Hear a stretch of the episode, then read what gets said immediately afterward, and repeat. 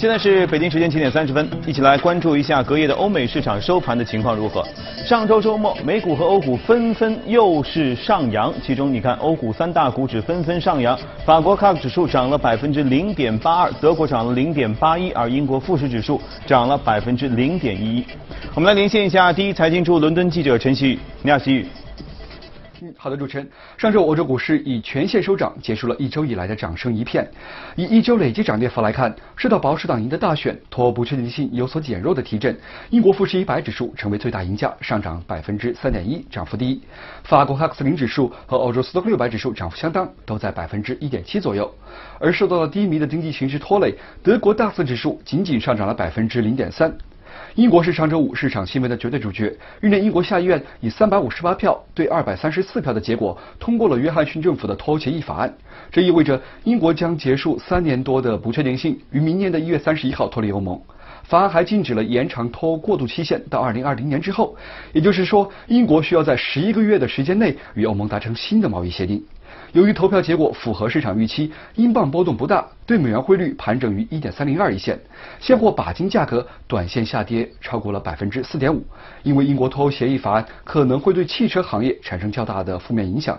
日内，英国宣布将任命金融行为监管局 FCA 现任局长安德鲁·贝利为下一任英国央行行长，现任行长卡尼将会留任到明年的三月十五号。有市场分析认为，贝利是一位经验丰富的技术官员，他的任命意味着英国央行的货币政策将会得以延续。本周欧洲将会迎来圣诞假期，欧洲股市将于周二日内开始提前休市，直至周五才会重新开市。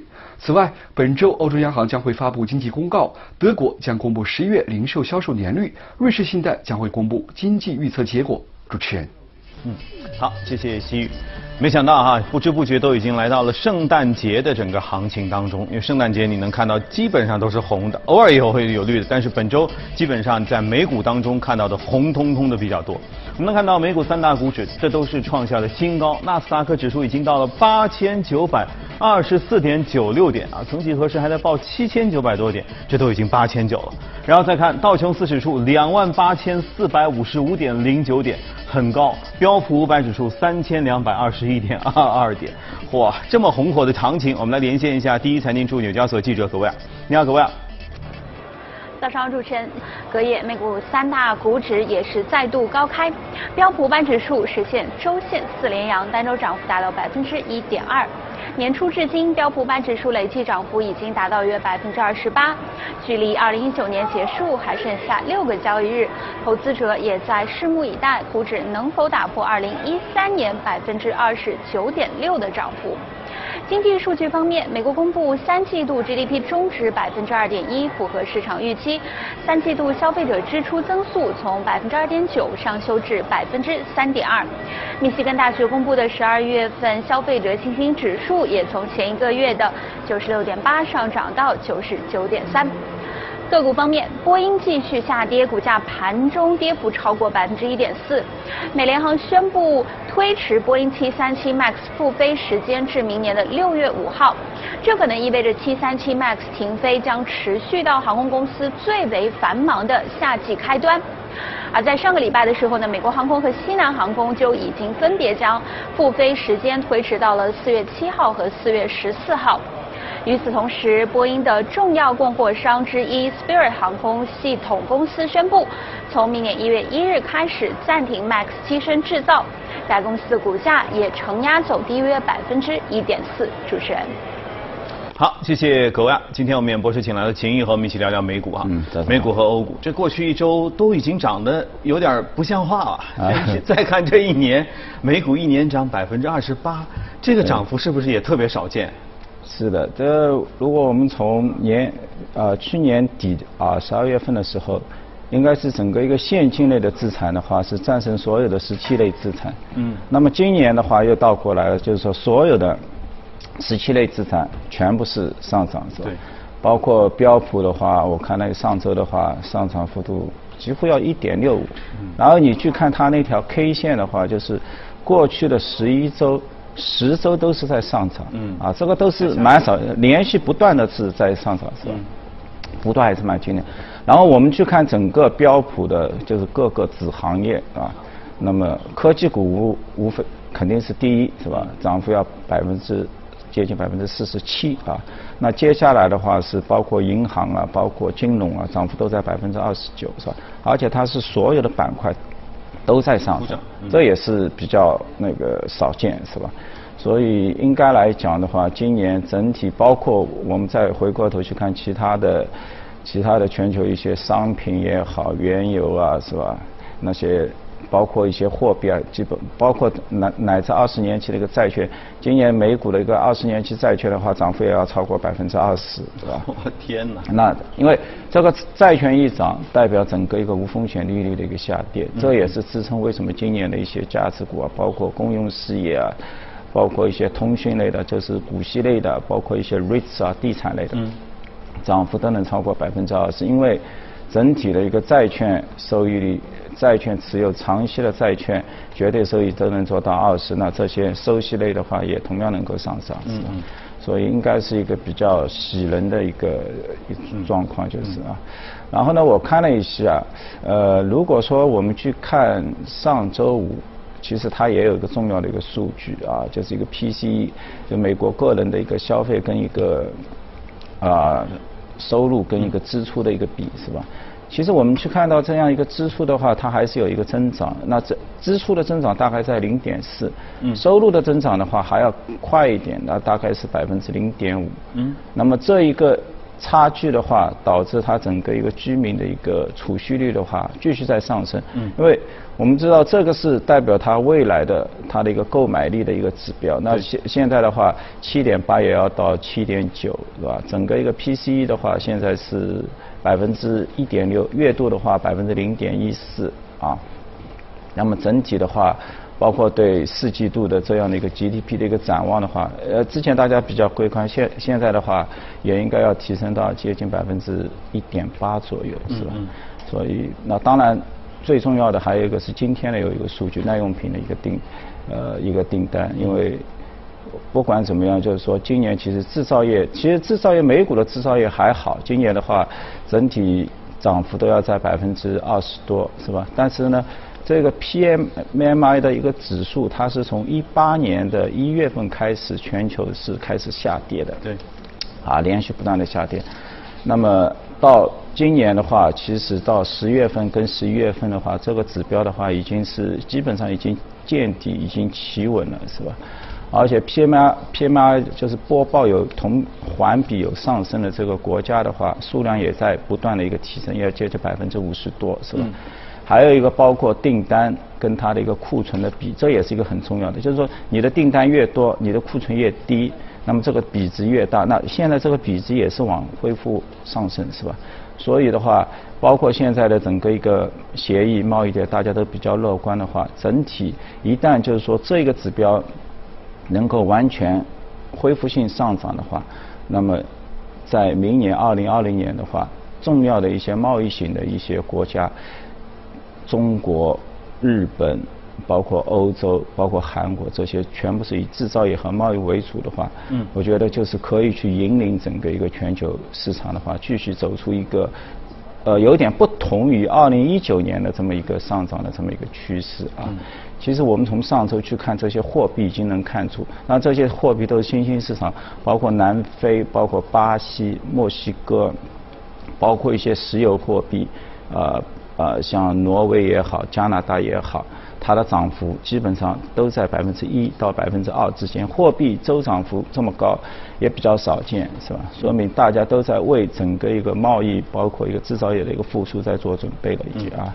你看，如果我们从今年整个来看哈，是不是这样一个情况？呃，我们能知道的是，今年年中的时候，黄金涨了很多，黄金可以说稳步上扬。其实伴随着的是整个市场一般。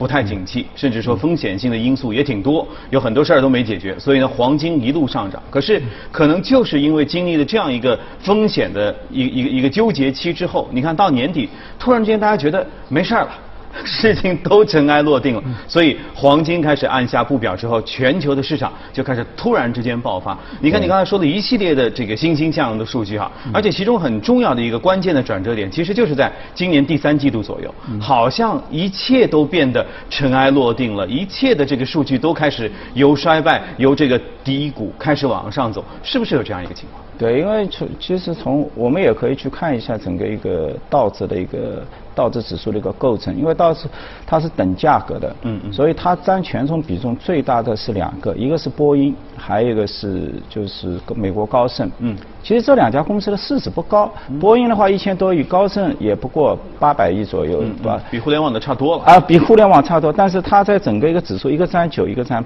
八，所以。从十月份开始，其实我们看到美股的话，引领的是金融股，嗯，它速度很快，包括美银啊，包括这些金融类的一些股票。那么，其实，在年初乃至在九月份中旬的话，其实都是科科技股一路领先，但过了七月份以后，金融股慢慢跑上来，嗯嗯，最后的话形成一个超越。那么现在我们看到，它几乎已经是达到百分之二十九这么一个。涨幅了是吧？然后还有一个最重要的一个指标就是十年期的一个国债，就是十年期国债，我觉得到它跌到一点六、一点五六级，包括两年跟十年期一度形成一个倒挂。那现在的话，应该是目前处于一个比较陡峭的一个状态，就是现在应该是二十九个基点，就完全的健康过来了。啊，健康这个指标一健康过来的话，那银行股马上可以。就是恢复，然后包括制造业，包括后面的一个一些通胀的交易，因为通胀交易它所对应的整个一个指数它也比较高。你像能源类的话，它有一点二万亿资产，是吧？金融类的话三万亿、四万亿啊，这一类这一类都跟整个一个十年期国债是密切相关的。对，它能够到一点九五乃至到二，那么。那么情况整体的一个市场的一个涨跌的格局就会发生比较大的变化。嗯。但是呢，这一个指标在七月份、大 八月份大家比较悲，啊，几次倒挂悲观的话，甚至认为这个指标还要回到一点五啊。那么这也是预留了一个空间，就是说二零二零年是怎么样的，是吧？这个现象还会继续发生吗？就是您刚刚讲的，就是大家可能对黄金类的资产还有期待。因为黄金类资产呢，就是十年期你到不了一点九，冲不了二，你回下去的时候，那现在的一千四百五十美金对大家而言就是非常有吸引力的，是吧？所以市场依然还是对它有极大的一个憧憬。嗯，也就是投资的时候，作为投资人的话，其实你也没有这个脑门发热，也就是这边看着说，呃，整个市场是不是能够上涨，但同时这边注意规避风险，就黄金价格还是在两边都要同时看的。对，这因为毕竟它也是大类的，那我我觉得，包括今年其实最主要的上涨还是一个大家钱没有地方去，为什么呢？一九年你看美股它的利润是下滑的，那你为什么能上涨？那你肯定是一个 P/E 估值在提高嘛，涨了百分之二十，就是原来十七、十六倍的，现在就把它推到十九倍嘛，因为你利润看不到增长嘛，是吧？包括一些奢侈品类的啊，今年的奢侈品涨得非常，路易威登啊，就是越大市值的奢侈品涨幅就越高。嗯。啊，路易威登都要六十，包括爱马仕，包括开云，就是古奇的那个母公司，是吧？涨幅都在四四十五到五十以上。嗯。到了年底的话，我们甚至还可以看到，呃，路易威登跨界去收购了一个珠宝的那个 蒂芬尼这样的一个是，所以对二零二零年，就是说这个。就是你买了珠宝之后，可能接下来你要买酒，高档的酒，嗯啊，奢侈品类的酒，乃至或者可能是一一家奢侈品类的汽车公司啊，我们可能等一下谈到像法拉利这样的公司啊，或者啊就是箱包或者其他是吧？啊，这个。大家包奢甚至包括奢侈品的一些酒店类的一些资产，是吧？那你看啊，其实，在去年年底，我记得当时在谈口红效应，因为口红效应是经济不景气的时候，大家兜里没钱，然后买包包、买别的鞋子什么买不了的时候，他会选择去买一个口红，让自己稍微心情能够好一点哈。对。当时还在谈口红效应，因为当时真的有有口红效应。怎么到了今年年底之后，你已经发现说钱多到？没地儿去了以后，都去买最顶尖的、最豪华的奢侈品。呃，这是一个经济规律的体现吗？对，因为口红的话，我觉得就是说，全球可能集中在一些呃头部的一些像欧莱雅或者是雅诗兰黛啊这些头部的一些企业。因为这些企业的话，一个是包括中国，包括印度，包括中产阶级不断的一个递升。啊，还有一个很重要的话，就是说可能他们的一些电商的业务，是吧？就是它的一些渠道发生了一些根本性的一个变化。那这类业务的话，它的利润率很高，所以呢，导致原来一个只有百分之二到三左右增长的一个行业，突然就出现了七到十几。对。整个一个估值体系也迅速的发生了一个变化，是吧？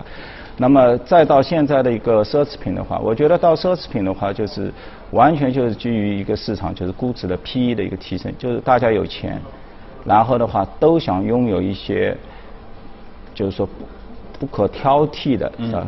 无可取代的无可取代的一类资产，那么导致这个追逐的话越来越猛了。嗯，这个应该讲就是说。就是说一种资产荒的一种具体的一种表现啊。啊，所以其实这背后透露着的，并不是说一片的繁华，一片的健康，资金其实也有一点脱实向虚，只是它这个虚是呃呃这这这个这个这个奢侈品大公司。对，它也是非常有选择性的，因为我们看到其实前几期节目说到，有些很多低估的一些资产，包括像石油类的是吧？石油类的话，连续三年。至少已经跑出市场百分之七十了，对，但也没有见这些资金去追逐，因为市场大家认为，OK，我们全全部是地，啊，电动化了，那么后面的话，它并没有一个非常很亮眼的一个需求的一个增长出现在那里，至少对石油产品是吧？是。当然，这一个板块其实也很大，也是一点二万亿。我昨天看那个 Peter Lynch，也是一个传奇的。那个投资人他在周末的发表了一篇文章的话，他还是坚持认为，就是说这些低估的石油类资产有三倍以上的一个增幅啊，就是说，可能因为至少他的理由就是说，你所有的人认为它没有机会了，那今年为什么原油能够上涨百分之三十三呢？这个涨幅很大，但是这些股票，原油类、勘探类占。就是说，资产它今年只涨了百分之四到五之间啊，就是几乎没有落后的指数接近百分之二十五啊？这个我觉得也是值得我们投资者去思考，可以去鉴别是否里面有一些机会啊。嗯，OK，好，宏观方面我们先聊到这里，接着今天来看一下今天要看到的美股放大镜，其中是什么？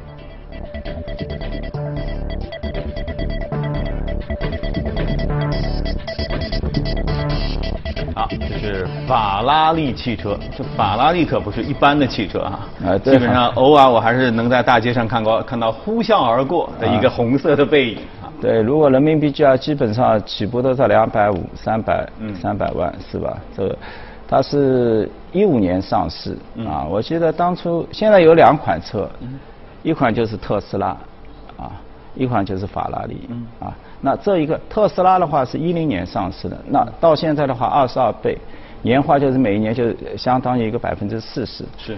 法拉利的话是一五年上市，六六月份上市，那到现在的话涨了是百分之两百多。然后如果你是年化的话，大概是百分之三十，差一点。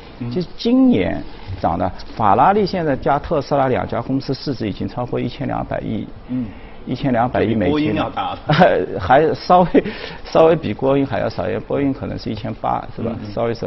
但今年你去看啊，还包括还有一家叫嗯那个保时捷，是吧？它因为它是一个优先股，优先股其实我们知道它就是稳定收息，它不是普通类股。它今年它也涨了百分之三十，它在德国挂牌交易的。相反一些传统的一些豪华车系的。梅赛德斯奔驰啊，包括宝马，今年的涨幅都只有在百分之五到百分之八。那你再看看国内其他的那些中档以下的汽车，那简直是一大片哀嚎啊！对，所以呢，我觉得就是说呢，你去包括你去看现在法拉利的这些报表是吧？那整体的话，它的一个季度的话都有百分之九左右的营收啊。现在情况不是真的，大家都不是很好过，但是呢，它还是有百分之九。嗯嗯。然后的话，经营利润率有十一，这关键它就是到每股收益，到每股收益它还是有十七，啊，这就说明它什么呢？它不断的在回购，啊，今年一个季度的话，它三季度的话回购了一点五亿，我看了一下它的整个一个财务的构成，就是说它的一个季度的一个营收，它的一个 ebita 的话，三季度的话大概在三亿左右，三亿的话去掉因为这些。呃，豪华的车厂的话，它都有很比较大的一个资本开支，一年都在一个季度都在一点四亿欧元左右。那你把它去掉的话，它剩下只有一点三八亿。结果，它是从经营业务获得了一点三八亿，他全部拿来进行股票的一个回购，还要增加一点，增加一千万就变成一点五亿。今年的话，到前三季度的话也超过三亿，所以就是说导致今年法拉利其实股价是上涨了百分之六十七。嗯，太厉害了。幅度很大，包括特斯拉的话是二十二。其实特斯拉我们去看它，可能看上去不是很大啊，百分之二十二比较中庸的。但是如果因为之前呢，它它一直有一些做空的人在做空啊，然后直到整个一个上海的这个超级工厂开设之后，那一份三季报一出来，那整个一个情况它是上涨了百分之一百，就是这么。这么短短的一个多月，几乎就从一百七、一百九、两百左右，一直涨拉拉到昨天的话，要接近四百多，是吧？那么大家就在想，因为那我们说法拉利也好，特斯拉也好，原来特斯拉的这些工厂，它都是建设在加州。就是说加州硅谷，嗯，这你能够在加州硅谷那个区域，人工那么贵，房租那么贵，一切都是那么贵，嗯，能够生产出一部汽车还能还能在五万六万美金，嗯，那你到了上海的话，这个利润率肯定是更高的，嗯嗯嗯啊，可可应该也是至少是利润率，以比它利润率能够跟那个法拉利，呃，法拉利现在是三十三点八啊，去年还只有三十三点，还在它的利润率也不断的在提升啊。所以呢，像这一类，我讲就是说，包括汽车系对投资人而言的话，就是你要投科技加奢侈两个，就是因为传统的车二十万、三十万，它只是一个 commodity，对，就这样，就是一个商品。嗯。但是那个可能还有点艺术啊，不一样，因为我们就看最终的一个利润率，是吧？你的利润率，你的 EBIT 率能够近三十几、三十或者三十五，而不是现在的百分之二十五、十五，是吧？所以这个也导致了今年的话，对于不同的，尤其是豪华豪华车系，我们看到它有一个不同的一个估值。包括法拉利的话，我想它呃增长的一个区域的话，又回到欧洲，是吧？因为我们也一直觉得欧洲是比较平稳的，但是它现在的话，欧洲的增长都要超过十四，反而现在在。呃，大中华区可能还有点负增长，是吧？但是它找到一些，包括一些亚洲的一些新兴市场，它也能找到十一个点，就是它现在的一个销售的一个区域半径的话，更加的一个均衡。所以你觉得其实这都是反映了叫有些钱没地方去，是这样吗？叫公司的大钱没地方去的时候，会选择收购一些呃绝无仅有的，比如就是奢侈品的公司。当个人的钱没地方去的时候，不想。去投实业的时候，他可能会选择去买那些最豪华的、顶尖的车，奢侈加科技的这些车。对，就今年的美股就也出现，就是说大家能看到一个数，就是企业开支始终还没有一个大大幅度的一个增长，因为这个是代表企业未来的一个竞争力，是吧？你必须要研到研发到开进行开支，但现在的话真的是现在就在回做回市值去了，很多。对，大家都只是在回购一些股票，那导致是只是拥有资产的那一类，就是这些呃机构也好，他们不断的市值在增加，还没有就是说这个钱你从实体进进用了的钱没有加入到，因为现在资本开支可能能够明显的增长的话。可能一个是工业类，它有一些需求，还有一个就是说企业的一些云端的建设，就是说大家都是往企业技术往数字经济上去，可能在云端有一些开展，但是真的在其他类的话，还没有大规模的一个复苏，这可能也是影响它未来的一个继续的一个上冲的一个一个会是一个主力隐患，是吧？嗯，OK，好，今天谢谢秦毅和我们一起的分享啊，到年底了，我们还是说点开心的哈。吃这个很多人很喜欢，过年出国去吃那更是很开心哈。米其林指南最近呢在泰国出版了叫《米其林指南的二零二零泰国指南》，如果你去泰国的话，可以翻一翻这本小书。二零二零年米其林泰国指南近日正式发布，包括曼谷、清迈、普吉和攀牙在内的泰国四个城府的二百八十二家餐厅和七十四个酒店正式入册。其中，清迈五十家餐厅首次入选。至此，泰国著名的旅游区都有了米其林餐厅，将给游客们的旅途增添不少乐趣和享受。泰国政府非常重视入选米其林指南这件事。泰国国家旅游局有关负责人说，米其林指南是衡量世界各地美食品质的国际级标准，极其注重当地的饮食文化。能够入选和评上星级餐厅，绝不是一件容易的事情。目前，亚洲只有为数不多的几个国家有餐厅入选米其林星级餐厅。泰国国家旅游局为此付出了多年努力。据统计，泰国每年接待近四千万外国游客，带来三万亿泰铢（约七千亿元人民币）的旅游收入，其中百分之三十为餐饮消费。入选二零二零年米其林泰国指南的餐厅，不仅包括米其林餐盘餐厅，也就是选用新鲜食材、精心烹制优质美味的餐厅，还包括米其林必比登推荐餐厅，也就是物美价廉的餐厅或街头美食。相比前者，必比登推荐餐厅更显泰国本地特色，更吸引游客光顾。嗯，看上去很诱人啊，而且看上去还不太贵。当地时间二十二号，著名的西班牙的年终彩票大奖在首都马德里开奖。西班牙年终这个彩票大奖呢，称为叫“大胖子彩票” 啊，其中中奖率特别高，所以每年开奖的时刻是万众瞩目的一大盛事，很多人会连等几个小时，就等着大奖号码的揭晓。二十二号，西班牙人期待已久的大胖子彩票迎来了开奖时刻。开奖仪式在马德里皇家剧院举行，西班牙全国各地的民众通过电视见证这一激动人心的场面。依照传统，来自马德里圣伊尔德封锁学院的两名女学生抽出幸运彩球，并大声唱出中奖号码。大奖幸运数字是二六五九零。今年共有十位幸运彩民获得了大奖，他们每人都可获得四十万欧元奖金。大胖子彩票的游戏规则采用按套销售的方式，每年发行套数由西班牙彩票管理局决定，套数的多少会随着整体游戏的发行量、分组数量和奖金规模年年调整，而数十亿欧元的发行总额中，高达百分之七十的钱会用于返奖。规则还允许多人一起购买同一号码，一旦中奖，快乐也是多倍的。大胖子彩票诞生于1812年，是世界上奖金总额最丰厚的彩票项目之一。今年总奖金高达22.4亿欧元，除了40万欧元大奖，还有其他小额奖项。许多人在电视机前连续守候几个小时，期待好运气也能降临在自己身上。